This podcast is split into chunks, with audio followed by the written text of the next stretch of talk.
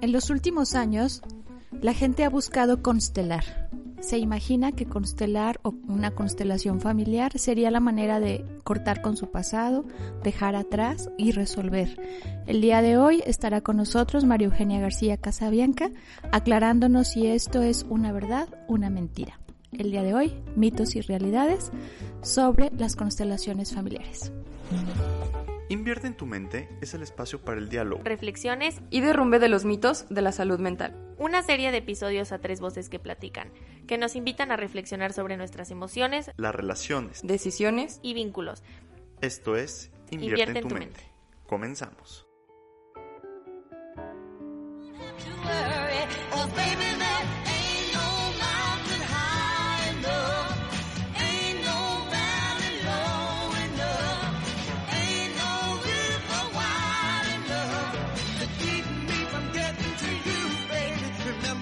¿Qué tal? Muy buenos días. Mi nombre es Teresa Verdín y como todos los episodios me acompaña el día de hoy mi amigo, compañero, socio y ay, que le encanta decirme cosas y ay, a mí también a él. Ya era hora recibir halagos, ya era hora. Este, muy, ahora sí que gracias, bienvenidos a este su espacio donde platicamos, reflexionamos y debatimos sobre la salud mental. Invierte en tu mente. Y hoy un episodio de escándalo. Pero no dijiste quién eres. Ah, soy Enrique Macías, este, ya saben, ya casi un año aquí al aire escuchándonos Enrique Vacías. Y hoy les decía, es que estoy muy emocionado. Estoy muy emocionado. Tenemos en verdad una gran, gran, gran invitada que es mentora, amiga, la que nos pone en su lugar, consejera, paño de lágrimas. Hoy, nada más y nada menos, nos acompaña María Eugenia García Casabianca. Para nosotros, nuestra maestra Maru, un gusto. de verdad, es un gusto que estés aquí con nosotros, Maru. ¿Qué nos puedes contar de ti antes de empezar como con la parte formal del episodio? Qué maravilla, el nombre me encanta. Invierte en tu mente. Toda inversión da dividendos, o cómo se dice. Qué maravilla. Entonces, pues para mí es un honor, un honor estar aquí con un tema, pues verdaderamente maravilloso, porque claro que sí, es una terapia de solución, en donde el amor está presente en cada momento, como nos dice Bert Hellinger, el ingrediente necesario para que la persona humana realmente se ejerza con su humanidad completa, el amor. Entonces, pues sí, constelaciones familiares, el ingrediente principal, el amor, que necesitamos para la vida y el orden. Muy bien. Entonces, antes de empezar con los conceptos, Maru, ¿cómo fue que tú te acercaste a las constelaciones familiares? Ay, pues mira, fue muy divertido. Porque para variar aquí, como veo, los amigos son los principales promotores. Eh, unos amigos que estábamos haciendo la maestría hace muchísimos años, casi 25, de, estábamos haciendo, éramos compañeros de la maestría en programación neurolingüística, ¿no? Y entonces ellos por curiosos fueron a un evento en México y me dicen, Maru, vimos algo increíble. Tienes que ir, se llama Bert Hellinger, pero te vimos haciendo eso. Todos opinamos, tú vas a hacer eso. Y les digo, válgame Dios, pronosticando y todo esto. Total, cuando vino Bert Hellinger de este, de, regreso a México, tuve esa gran oportunidad de observarlo. Y con los amigos platicando y mirando, todas las estrategias que utilizaba para una sola estrategia. Entonces fue maravilloso para mí, observé dos años constelaciones en mi persona, a través de diferentes personas, tuve el honor de que me constelara Bert, y después observé constelaciones en mis pacientes, y después de esos dos años decidimos formarnos en constelaciones familiares, un grupo de terapeutas sistémicos, una institución en Guadalajara nos acogió, vinieron de Alemania para darnos esta instrucción desde la perspectiva del movimiento del alma. Y pues ahí estuvimos asiduos, compañeros, perseverantes, haciendo esta especialidad. Así es que a partir de ahí, pues es una herramienta maravillosa que nos es útil en momentos históricos de las personas en las que el orden tiene que estar presente. Entonces, decías que de alguna manera se trabaja con aquellas personas que necesitan orden. ¿Cómo definirías tú esto? Fue algo interesante. A mí me gusta mucho una metáfora que usa Bert Hellinger sobre el amor. Es, dice que el amor es como el agua. El agua puede ser una brisa suave que pasa y empapa o que te refresca o puede ser la lluvia como un vendaval. Así es el amor, puede ser impresionantemente fuerte. Seguramente el agua siempre busca su cauce. El agua siempre busca ser contenida. Nos damos cuenta en un pequeño charquito que se forma cuando la banqueta está en declive. Siempre busca ser contenida. El amor siempre busca su cauce. El amor siempre busca ser contenido.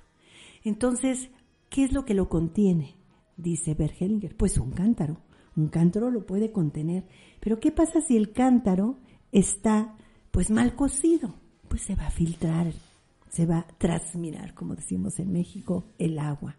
O si está rajado, pues se va a escapar. Si se rompe, pues es imposible contenerlo. Entonces el orden, el orden es lo que definitivamente contiene el amor. Y él, con su experiencia, con su mirada, descubre que hay esos órdenes cuando no se cumplen, pues el amor se escapa y el sistema pues no puede conciliarse. Desde el enfoque sistémico es como se da este pensamiento y como dije al principio, pues muchas herramientas que contribuyen a poder consolidar ese orden. ¿Y cuáles serían como esos elementos que dan orden al amor? Mira, el primer elemento es la pertenencia. Es el más importante, la vinculación. Aquí sí me gustaría preguntarte, a ver, ¿tú quién crees tú que pertenece al sistema familiar? ¿Quién pertenece? Al familiar, pues todos aquellos, bueno, los padres, los hermanos, los hijos no nacidos, los abuelos, a veces hasta las mascotas son parte de... Claro, familias nucleares y extensas, ¿no? Muchas de las familias extensas hasta con padres los hacemos, ¿no? Compadre, en lugar de mí si falto, tú serías el padre, ¿no? En pleno conocimiento de lo que significa compadrazgo. Entonces, la vinculación es todo aquel que pertenece y tiene derecho a pertenecer. la pertenencia, ¿no? Entonces, si tú excluyes alguno de los miembros que tienen el derecho de pertenecer, entonces empezamos esas rajaduras o esas transminaciones del amor que se escapa. Conozco familias que se aman muchísimo y no pueden contener el amor, se les escapa. Y cuando los escuches hablar, la famosa persona que se fue de la familia y que no la quisieron volver a ver porque fue excluida, o pues la mujer esa que es la amante y que vino a destruir, se excluye pero contribuyó con vida en el sistema. Todo aquel que contribuye con vida o muerte pertenece al sistema. ¿Vida o muerte? Sí. También aquel que perpetra y provoca una muerte acaba vinculado con el sistema familiar, él y toda, toda esa, ese conjunto que pertenece a sus familias. ¿no? Entonces muchas veces, claro, por naturaleza nosotros decimos que se vayan y lejos y nunca se acerquen. No es que vayamos a amigarnos con ellos, sino que en el alma, en tu corazón, sepas que está presente porque provocó un movimiento en el alma del sistema tan radical que seguramente se provocaron cambios sustanciales para la vida del sistema. Entonces, claro, pues es una experiencia, constelaciones, donde cambias muchos paradigmas en la inclusión para que la vinculación se pueda dar dentro del sistema. Ok, entonces igual aclarando esto que se me hace como, híjole, muy fuerte y muy interesante, o sea, no es que te los hagas amigos, simplemente es como darles un espacio y reconocer que, ahorita el caso que se me vino a la mente, creo que muy sonado, ¿no? los suicidios. O sea, donde se niega la muerte, o sea, como, ay, ¿de qué murió el tío? De los nervios, ay, este, de un infarto, ay, este. Claro, es vergonzante, ¿no? Vergonzoso. ¿Cómo es posible que podamos decirlo o abrirlo? No se trata de andarlo publicando, se trata de saber que perpetró su vida. Y es una vinculación terrible, ¿por qué? Pues porque es doble. Él es el perpetrador y el perpetrado, ¿no? Entonces, en los sistemas donde el, el, el suicidio se da, pues son difíciles, se rompen muy fuertemente el amor. Y ahí acabas de hablar de los secretos, ¿no? Se empieza a ocultarse, pues se empieza a inventar y realmente tendría que mirarse con dignidad, honor y respeto el destino de alguien que vive esa experiencia humana y que va a impactar al sistema de manera sustancial. Entonces, en la medida en que nosotros podemos tener una mirada compasiva, una mirada dentro de la verdad, de lo que sucede, podemos tomar todo el aprendizaje y la fortaleza al mirar las consecuencias que se viven dentro del sistema familiar. Todo lo bueno y lo no tan bueno que sucede en un sistema definitivamente es para fortalecerlo. ¿Cómo? Un suicidio, sí, porque cisma, nos sacude. Y ese sacudimiento del alma te hace recapitular, recapacitar, hablar de ello, buscar qué pasó, qué faltó, cómo podemos contener a, la familia y de esta manera enriquecer nuestra sabiduría. No es hacer que se sepa o, ah, ya lo sé, sino lo vivo, lo experiencio y le pongo el sazón de las virtudes maravillosas como la compasión, que es el más alto nivel. Algo terrible ha de haber estado pasando que tuvo que hacerlo. O en la pertenencia con respecto al dinero, por ejemplo, robos de herencias, excluyeron al dueño del sistema. O por ejemplo, pues la esposa no se va, se quedan los niños con el papá. ¿Qué pasó? Ah, pues mala madre, ¿no? El padre y la madre son la puerta de la vida. Lo más importante que hace mención Bert es que el amor a la vida, el entendimiento a la vida, pertenecer a la vida y saber que la vida entra por la puerta del padre y la madre a cualquier asunto que se haya vivido, cualquier asunto que se haya tenido que sortear, no impide que ese pez precioso, que es el espermatozoide, y esa perla preciosísima, que es seducida por la danza de muchos y tomado al que merecía estar, al que era el adecuado, pues eso es lo que nosotros tenemos que honrar. Entonces, Per Hellinger nos lleva a lo más sencillo y lo más complicado para honrarlo, repitiendo, disculpen, con sencillez, un hecho que vivimos todos los que estamos caminando por la calle. Y si cada uno de nosotros caminara como ese campeón que llegó, como ese seductor que conquistó y como ese que fue elegido, Imagínate cómo tendríamos que caminar y cómo tendríamos que mirar a las personas cuando las vemos. Como el elegido, como aquel que llegó a tiempo para fecundar la vida. A partir de ahí, pues todo lo demás ya es ganancia. Si me cuidó, si no me cuidó. En un abrazo se dio la vida y tú la tomaste. Desgraciadamente o agraciadamente, hay abrazos no tan hermosos hay abrazos violentos, hay abrazos que no están inmersos en el amor, pero hay abrazos que sí se dan inmersos en el amor. Pero a nosotros no nos importó. Ese pececito corrió a una velocidad inusitada, esa perla preciosa estaba ahí expuesta y tú tomaste la vida.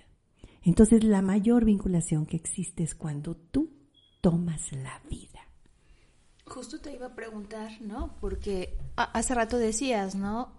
¿Quién pertenece al sistema? Pero yo te escuchaba y pensaba, pues la importancia de saberte perteneciente a un sistema. Claro que sí.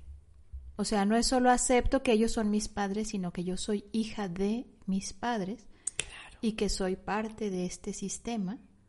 Y, y no solo parte, de aquí está mi origen, ¿no? Sí, yo estoy ahí, como principio y fin de mí existencia, ¿no? Y claro que sí, otro orden dentro de la este de, de, la, de los tres órdenes de Bergelinger habla es la jerarquía, ¿no? Yo pertenezco como hijo. ¿Qué número de hijo? ¿Sí? Ah, no, pues fíjate que mi primer hermano murió, eh, no nació porque este, pues se perdió a los nueve meses, Maru me platicaban el otro día. Y, desgraciadamente sí supimos que era una niña, pero fíjate que pues como ella se murió y no nació, entonces yo soy primogénita, porque yo tomé lugar y a mí me tratan como primera. En realidad habría que preguntarnos, ¿es primera? Pues definitivamente hubo alguien que partió, que se fue y que habría que dar honor por hacerse a, un lado para que yo pudiera tener el lugar. Y entonces yo soy segunda. Y de ahí vendrá la fuerza que alguien en su sacrificio, en irse, pues viene con una fuerza diferente porque no sabemos el para qué. Pero yo segunda en mi lugar voy a ocupar jerárquicamente el lugar adecuado.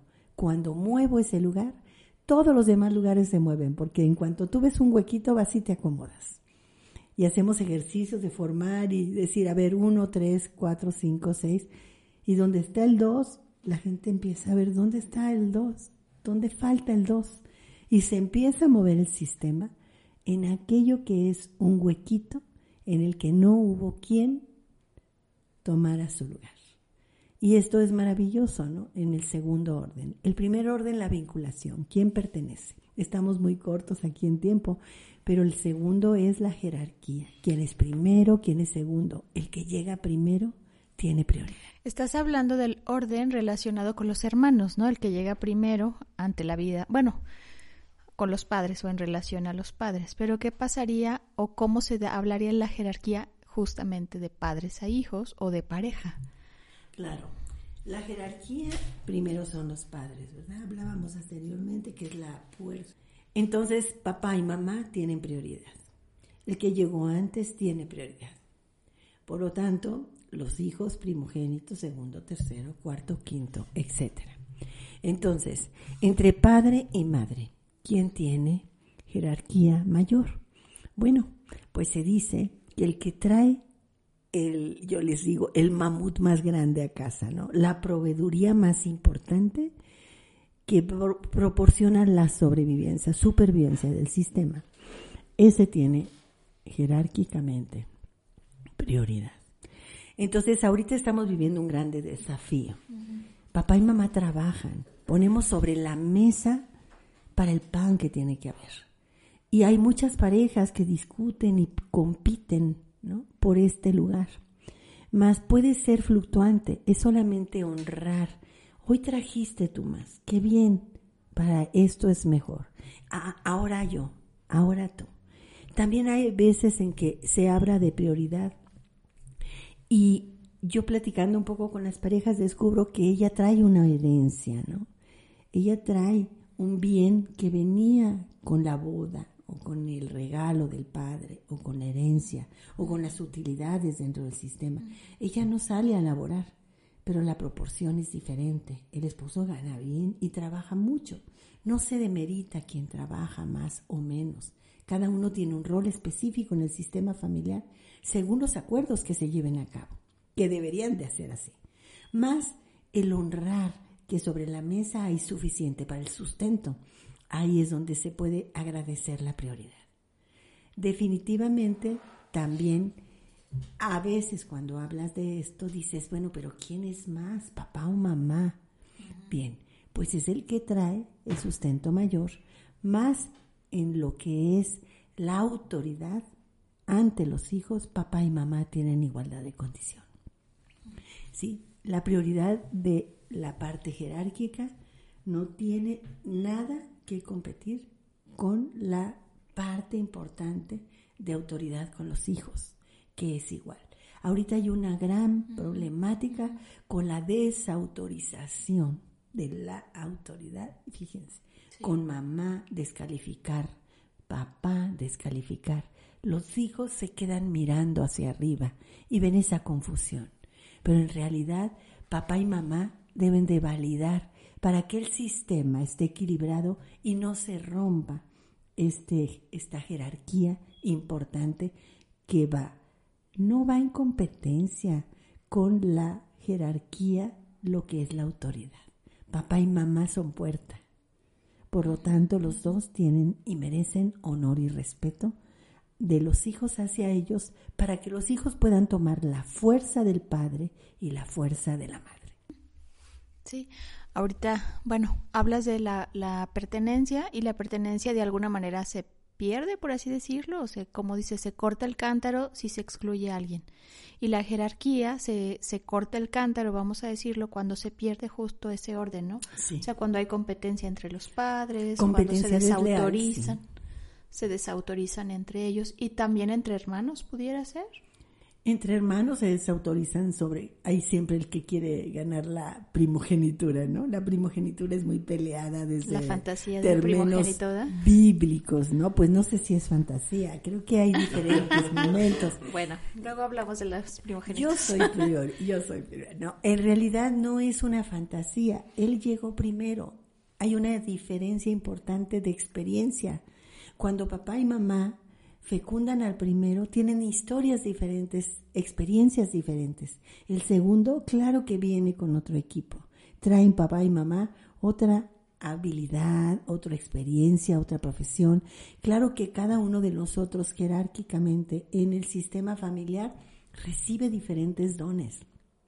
Entonces, en la pelea de si es más o es menos, pues no es autoridad, es jerarquía. El primero es primero, el segundo es segundo, el tercero es tercero.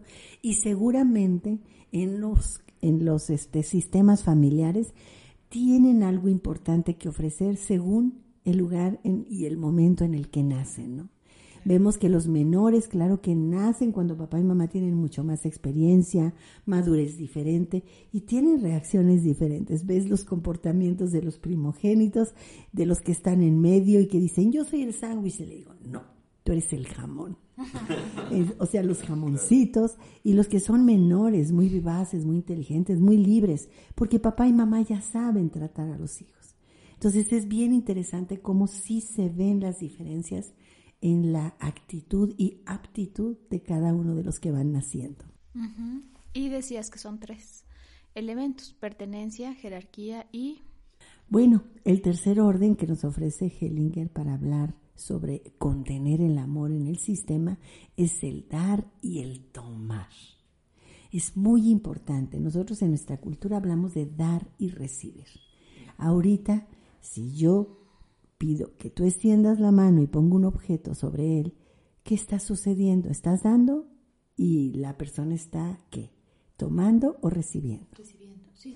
Si yo Sí. extiendo solo la mano, sí. Si extiendes Si yo la extiendo mano, solo la sí, mano, sí. pero si yo lo pongo frente a ti y te digo, tómalo, ¿tú qué vas a hacer? Pues extender, o sea, no, no abrir la mano, extender la mano para tomarlo. Así es, o sea, es un acto voluptivo. Y si me alejo hasta levantarte de la silla para alcanzarlo, es un acto voluptivo. La inteligencia y la voluntad la que hace que tú puedas encontrar el equilibrio entre el dar y el tomar. ¿Quién da? El que tiene. ¿Quién toma? El que necesita. Pero inclusive aquí me llama mucho la atención, o sea, el tomar como que así es la interpretación. Si digo una barbaridad, azótame con un libro que tienes a la mano. O sea, pero también el tomar implica también como, o sea, el tomar como, mira, ya me estás, pero lo, lo merezco. O sea, como una posición inclusive activa, ¿no? O sea, no es como yo necesito y me echo y, o sea, que me caiga. O sea, que me caiga de, del cielo, del santo. Si vieran todo el lenguaje analógico, exactamente eso es. O sea, también, o sea, necesito, pero voy y lo busco. O sea, Sí, o sea, o sea, fíjate, una posición yo un tanto digo, activa, o sea, El ejemplo que yo doy, pues, es muy sencillo, ¿no? Eh, los hijos están con la actitud analógica que tú estabas mostrando, como ahí tirados en el sillón esperando que lleguen, ¿no? O las personas que van a, este, a recibir algo.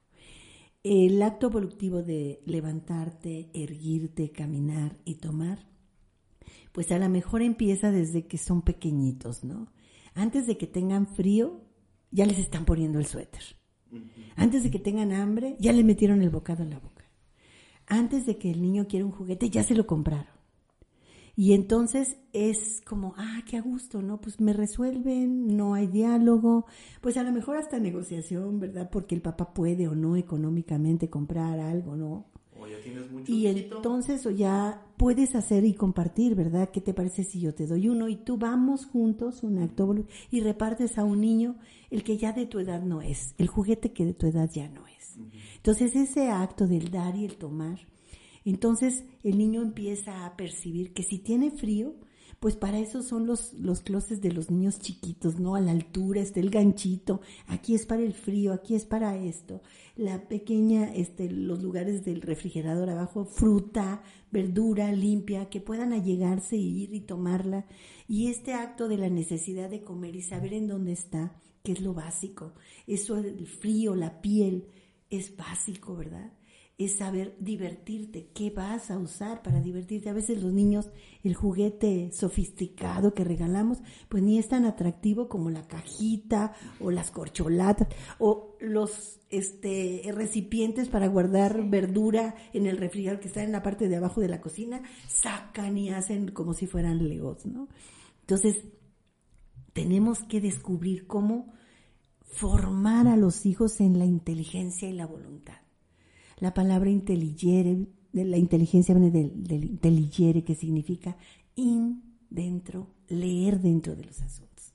La elección, el acto voluptivo, está siendo ahorita saboteado por la prisa, porque apúrate, porque ponte, porque ya vamos, porque yo ordeno por ti, recojo rápido la ropa, en lugar de buscar el bienestar de la familia en el acto voluptivo, de buscar el orden, la limpieza, el trabajo en equipo, mamá y papá, ay, ayúdame, ¿cuál ayúdame? No, es nuestro hogar. Todos tenemos que limpiar, lavar, todos para que nuestro nido esté precioso. Y ese es un acto voluptivo, higienizar, vestir la casa, tus zapatos limpios. O sea, ¿por qué? Porque hay un bienestar que nos hemos olvidado por la prisa, porque córrele, porque la guardería, porque no sé qué. Y yo creo que falta cultivar al ser humano. Le llamamos educación, le llamamos crianza, le llamamos de maneras maravillosas cuando sabemos que es necesario y se está perdiendo. Creo que me está. Es que en el episodio pasado Maru decía que muchas como de estas situaciones, como la malentendida disciplina, o sea, como que la disciplina nos quedamos como con un tanto como impositiva y esta maestra que te decía, y no, pues disciplina es el hábito, es tender tu cama, o sea, y no de una, o sea, aunque te estés muriendo de cansancio y aunque estés, o sea, bueno, al menos en mi casa, mi mamá era de, hasta en vacaciones, se tiende la cama. Para que te vuelvas a acostar, o sea, en vacaciones de nosotros el niño era... Atiendo, papá, se va a volver a descomponer. Se tiende. Mi mamá era, oye, pero nos queremos quedar viendo películas. Se quedan viendo películas, nomás desayunan, tienden la cama y se vuelven a acostar a ver películas. Claro. Es que mira, hemos olvidado, y este, bueno, pues es un tema de constelaciones y decimos por qué es constelaciones, ¿sí? ¿Por qué significa constelar? ¿Qué significa constelación?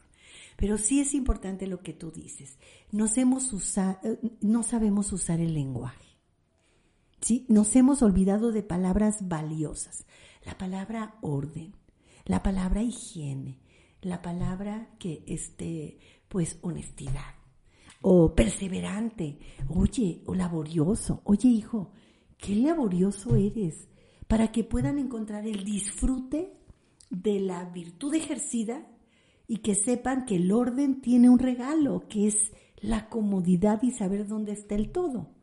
Y a veces hasta condiciona, pues si levantas tu cuarto, ayúdame, y entonces te llevo a comer helado.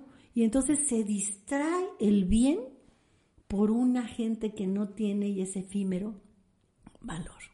Entonces es importante que nosotros empecemos a autovalidarnos a través de yo sé hacer el ejercicio de la limpieza, del orden, de la belleza, ¿sí? De la perseverancia, del prepararme, el estudio. Entonces, las papás no dicen, qué buen estudiante. Oye, qué bien, qué persevera. Tú persevera, hijo. Vas a acabar entendiendo que el 7 no es 7, que no es 9 y vamos a dibujarlo y vamos a jugar y perseverando van a vivir el aprendizaje del qué hacer, la respuesta de qué hago, la resolución de los conflictos. Los niños no saben qué hacer. Los papás, por comodidad, resuelven todo o por prisa. Y en realidad el llevarlos a la resolución de cualquier asunto cotidiano los va a llevar a saber resolver asuntos muy importantes en la vida a través de saber que es muy valioso hacerlo y se van a validar como personas que saben. Entonces en el dar y el tomar hay muchos, muchos recovecos que podemos mirar cuando entendemos que es una balanza. Yo puedo dar y dar y dar y dar y dar porque tengo, pero si no se equilibra y no tomo yo con el nombre del valor generoso, qué generoso soy, y tomo la otra parte, voy a desbalancear. Estoy esperando que el otro me diga gracias o me regrese el doble. Cuando yo puedo equilibrar el sistema, cuando yo tomo mi parte, cuando valido lo que yo hago y mi hijo sabe que vale. Entonces el valor de valiente viene de eso, de lo cotidiano, del dar y el tomar, hacerlos que ese acto evolutivo crezca con inteligencia y, repito, con voluntad. Y fíjate que te escuchaba y pensaba varias cosas. Una es que entonces tomar implica responder, ¿no? Como usar ese movimiento hacia la vida para responder a. Y va acompañado, claro, en los niños o en los hijos y las hijas como ese acompañamiento de los padres. Y también pensaba que no puedes dar si no sabes tomar. ¿Sí es correcto? Claro, yo pienso que es como ese intercambio sabio que tiene una, una este, repercusión. De lo que tú estás hablando es que en automático viene una vibración, una repercusión. Al dar y el tomar y mirarnos a los ojos en lo que damos y tomamos, el otro aprende tanto a dar como a tomar. Y la palabra recibir se nos ha ido, ay, más importante dar que recibir. Pero el importante es saber también dar a quien necesite y tomar lo que necesito. Aprendes a equilibrar y no a excederte. Ahorita te acabas todo porque te en lo el comes. polo, ¿no? En el polo. Uy, en esta época, o sea, Navidad. Qué barbaridad. Ojalá, mira, el otro día no teníamos dinero en casa, entre había problemas de trabajo, bueno, sí tenía, ¿cómo me repito? Trabajo y que el hermano y que el otro. Y se nos ocurrió en Navidad que todos nos íbamos a reunir y nos íbamos a desprender de algo nuestro para ofrecerlo al que del intercambio me tocaba. Pero tenía que ser algo muy importante, algo valioso y que se pareciera al otro. Y aparte le ibas a decir por qué y todo. ¡Qué barbaridad! Ha sido la Navidad más conmovedora. Hasta el más pequeñito se deshizo de su almohadita, de su almohadita que vivía, era de esas almohaditas que andan con ellas como el trapito. Oye, se desprendió para el tío y lo envolvió en el regalo y el tío lloraba cuando recibió la almohadita de su sobrino. O sea, era algo tan importante que parece súper tonto hablar de una almohadita en este momento, pero en realidad ese intercambio es generoso cuando entiendes que Navidad, ¿qué quiere decir? Es la entrega, es ese intercambio amoroso porque vino alguien grande para redimirnos y para, redentar, para la redención importante en la vida y poder vivir ese juego de dar y tomar con lo cotidiano, con lo ordinario. Una persona el otro día implementó esto y el banquito que su papá carpintero, que ya había muerto, lo regaló de intercambio a otro niño que lo necesitaba. Entonces dices, ¿cómo la gente se desprende porque sabe que va a ser recibido con honor y respeto? Porque alguien se desprendió de algo útil y maravilloso. Y yo creo que ahí hablas de algo súper importante, ¿no? Da el que tiene y algo valioso hemos de tener por ahí, ¿no? Y te escuchaba y pensaba como la dificultad de desprenderse, de desprendernos, como pensaba en frases cotidianas, ¿no? Desde, este, mm, ay, se me fueron, pero bueno, por ahí ahorita me acuerdo. Pero en, en este mm, dar y tomar, el, el mm, como que dar, algunos dicen, no, dar te va a dar más, ¿no? O el que da tarde o temprano, pero no, o sea, el que da cuando hacías movimientos con tus manos, recordaba, ya me acordé, cuando la gente se casa, siempre pongo el ejemplo, ¿no? Como dice, yo traeré y proveeré y yo lo cuidaré, ¿no? Entonces lo pensaba como en esa metáfora y esa analogía de, de lo que se hace con, con cuando la gente se casa, ¿no? O sea, es el que tiene da, pero a quien lo necesita. A veces hay gente que trata de dar y dar a quien ni siquiera lo está valorando. Mi papá un día dijo una frase que, por cierto, vamos a hacer un libro de las frases que dice mi papá. Nunca le regales a un niño si no tiene un juguete que todavía no tiene ni el ni la idea de cuánto cuesta, ¿no? Claro. Porque estás desproporcionando y le estás enseñando cosas ahí, ¿no? Y es muy importante esto que acabas de decir, la valoración la validación, ¿sí? El juguete es conforme al niño. Y te puede decir, fíjate mamá que ahorita está usando mucho sus manos, está tejiendo, ah, pues a lo mejor algo que sirva para él. Oye, ahorita está en la edad en que trae al bebé cargando y lo envuelve en un, en un pañal. Ah, bueno, pues entonces vamos a ver qué está ejerciendo y con respecto a lo que está ejerciendo, complementarlo, no sustituirlo. Entonces, este acto te enseña, es crianza, es cultivar a la persona humana y saber que te desprendes cuando sabes que el otro lo va a valorizar. Es muy importante, porque cuando no te desprendes o tienes miedo de desprenderte de algo, es porque piensas que la otra persona no lo va a valorar. Ok. Oye, Maru, y para, porque pues ya llevamos rato aquí y este, y, ahora sí que haciendo un corte, pero para poder como abordar todo. ¿Qué son? O sea, ¿qué te permite resolver más bien? A la persona que decide constelar, ¿qué crees? O sea, digo, me queda claro que hay muchas situaciones, pero dentro de eso debe haber algunas generalidades. Cuando, o sea, ¿en qué, qué te puede ayudar a resolver hacer un ejercicio de constelación familiar? Como que son tres preguntas en una, ¿no? La primera es, para mí, cuando una constelación se da, fíjate que es un movimiento del alma, como le llama Bergelinger. Es como un impulso interno del anhelo, del gusto, de la necesidad de querer organizar o ordenar algo en mi vida. Y esto nos ayuda mucho eh, cuando nosotros miramos que la persona ya está lista para poder con ese impulso decir quiero el orden en mi vida. Y lo dicen de maneras muy bonitas. Ay, Maru, es que no hallo mi lugar. En México es mucha, no hallo, ¿no? No hallo mi lugar, me siento incómoda. ¿De verdad quieres encontrar tu lugar? Y entonces ahí es como frases que nos dan a nosotros una pauta para decir qué maravillosa herramienta terapéutica, constelaciones, para ver la forma maravillosa a través del movimiento del alma, el movimiento del espíritu del sistema, cuando la persona encuentra su lugar. Y claro que los terapeutas especialistas en constelaciones familiares pueden ver este lenguaje del cuerpo, de la información que se recibe a través del movimiento armonioso y ordenado, cuando se acomoda queda ordenado.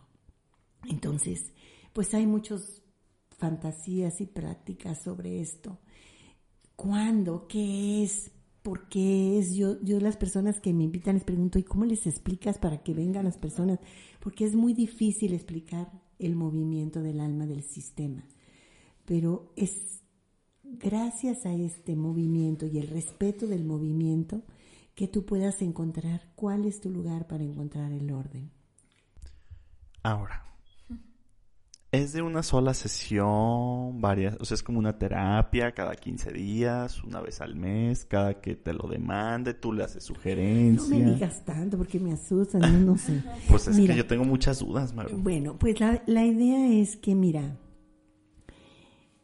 yo en lo personal tengo muchos años ya practicando esta herramienta como una de las herramientas del enfoque sistémico. Es muy útil, muy útil cuando la persona está, como bien dices, preparada para encontrar su lugar o para ver el orden del sistema. Solamente que, pues, diferentes tácticas o técnicas. Con una sola este, constelación, tú puedes mover tu sistema de manera impresionante. No tienes que estar repite y repite el tema para ver si se acomoda. Te das cuenta que las sutilezas de cambio se dan saliendo, sientes en tu corazón paz y armonía. Hoy en la mañana hacíamos una lista los que venían a participar en una constelación y al final leíamos todo lo que querían conseguir al final y representantes o personas que están dentro de la búsqueda del orden de su sistema, ay, palomeaban, ¿no? Sí, sí lo conseguí. Entonces, es tan subjetivo esto y es tan difícil de explicar que en ese momento no solamente los que hacen su constelación, sino los que participan apoyando a que se dé ese orden, también llevan su paquetito.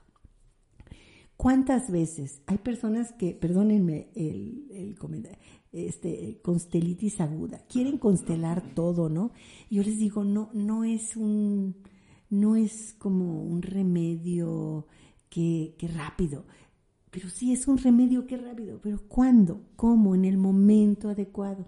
Los terapeutas me invitan, Maru, podemos ya hacerla porque está lista mi paciente, está en su momento adecuado. O yo lo miro también, hay un momento, pero es el impulso del alma, del que guía la terapia como el que ejerce el movimiento para organizar su sistema. Es como ese conjunto de dos personas que te indican en el alma del sistema, en el gran alma, como le llama Hellinger, en el campo mórfico, como le llama Rupert Sheldrake, que está ese impulso y hay que aprovecharlo, ¿no?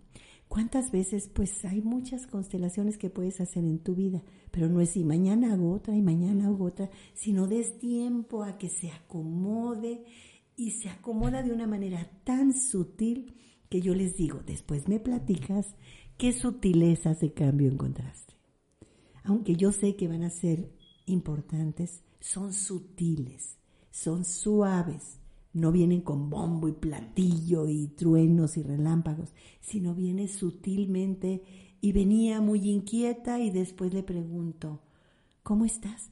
Bien, listo, ya. Entonces, es como el bienestar, como el estar bien, lo que te proporciona una constelación. Y pues la metodología toda es un, es un arte, ¿no? Es un arte, es una danza, es un campo de información que te está diciendo hacia dónde se mueve el alma del sistema. Entonces sí, sí, da curiosidad a veces conocer esto. Yo creo que por el tiempo ya vi que, ay, se nos fue súper rápido. Aunque no lo creas, Maru, tenemos ya casi 45 minutos.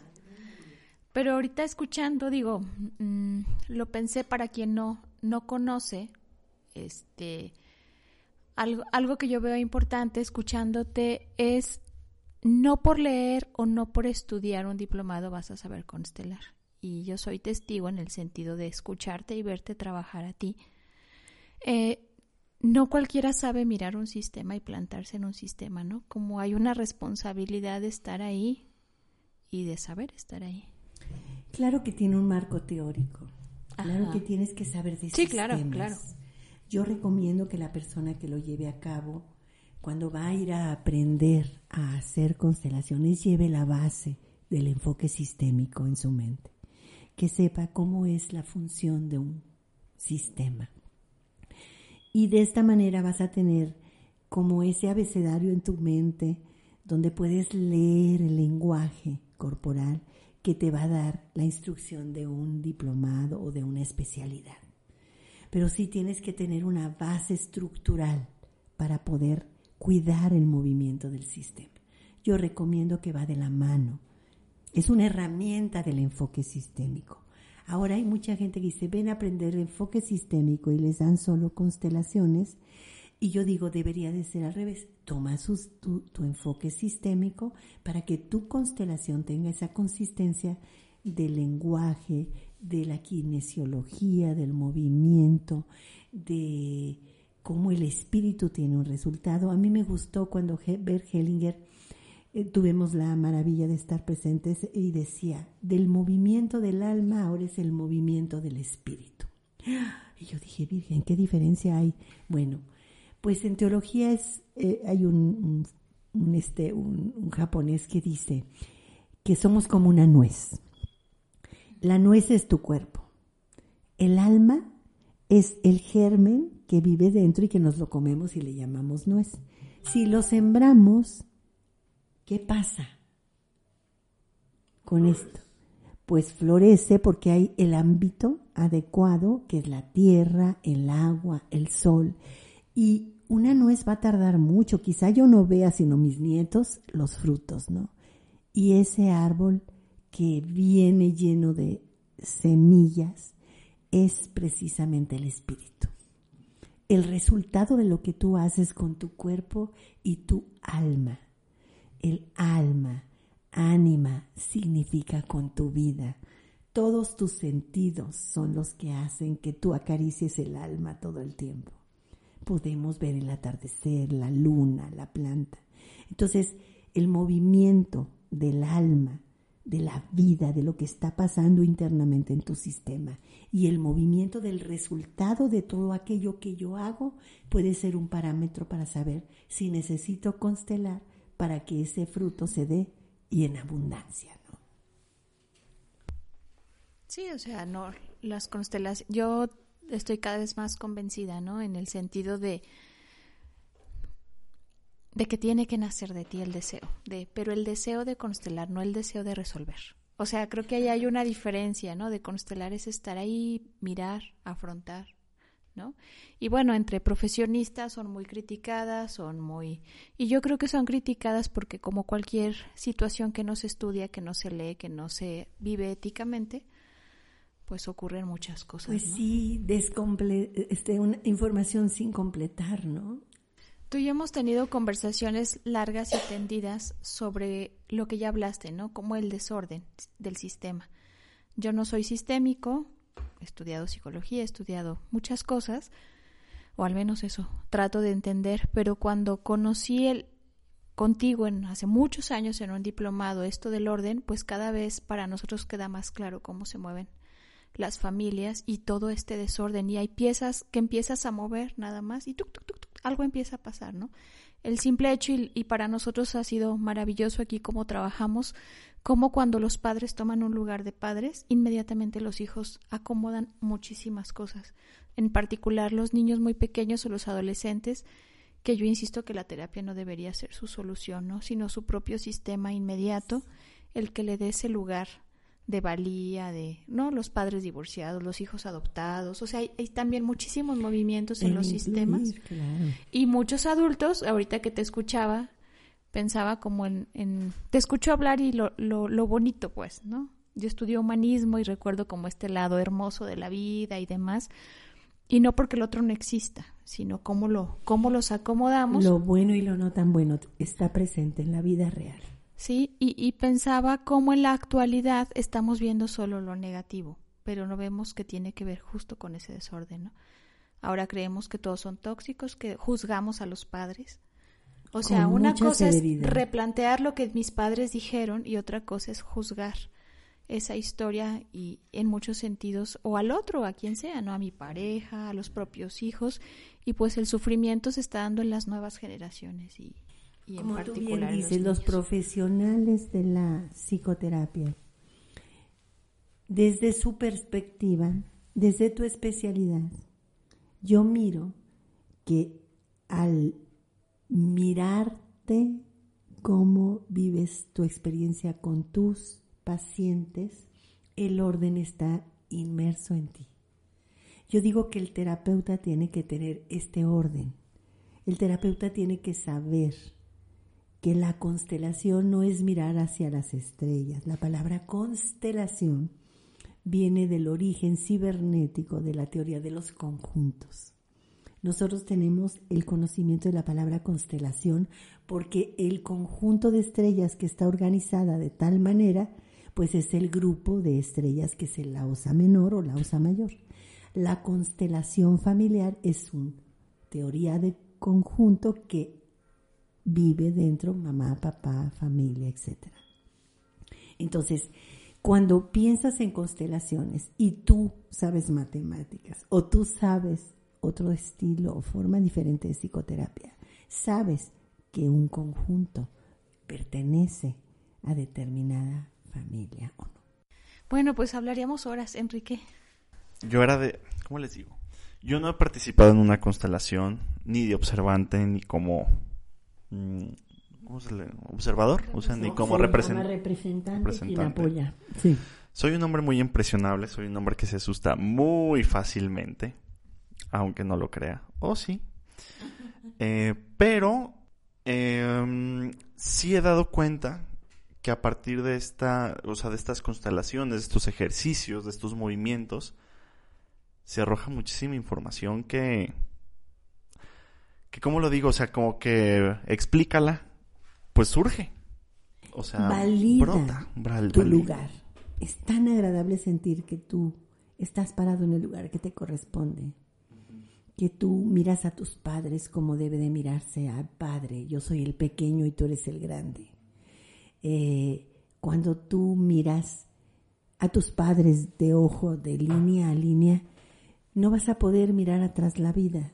Solo cuando eres pequeño tienes que estar mirando a tus padres, ¿verdad? Es muy importante la mirada.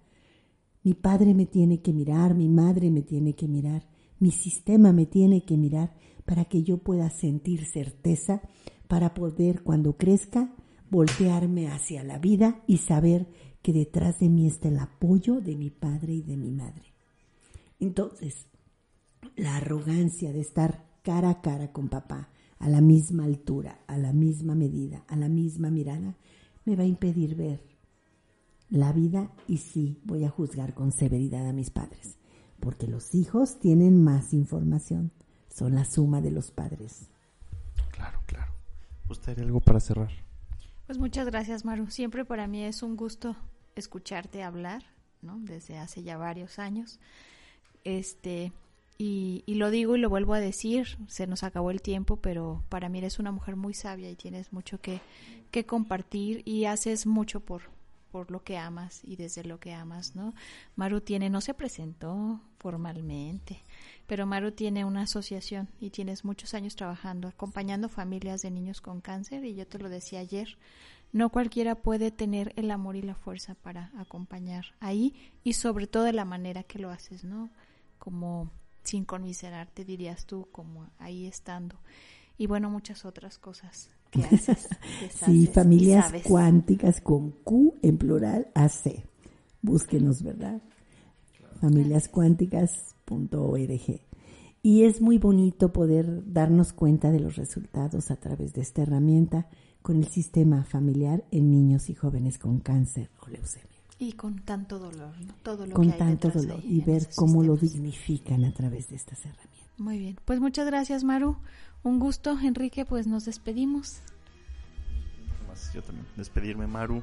Gracias, Un, un- un placer que nos hayas cedido tu tiempo en esta agenda tan apretada en este fin de aquí en Aguascalientes. Con un honor para mí. No, esta es. venir a bienestar a Aguascalientes de mis amores. Ay, muchas gracias. Sí. Bienvenida siempre. Entonces, muchísimas gracias. Gracias a todos ustedes, podcast escuchas, que nos.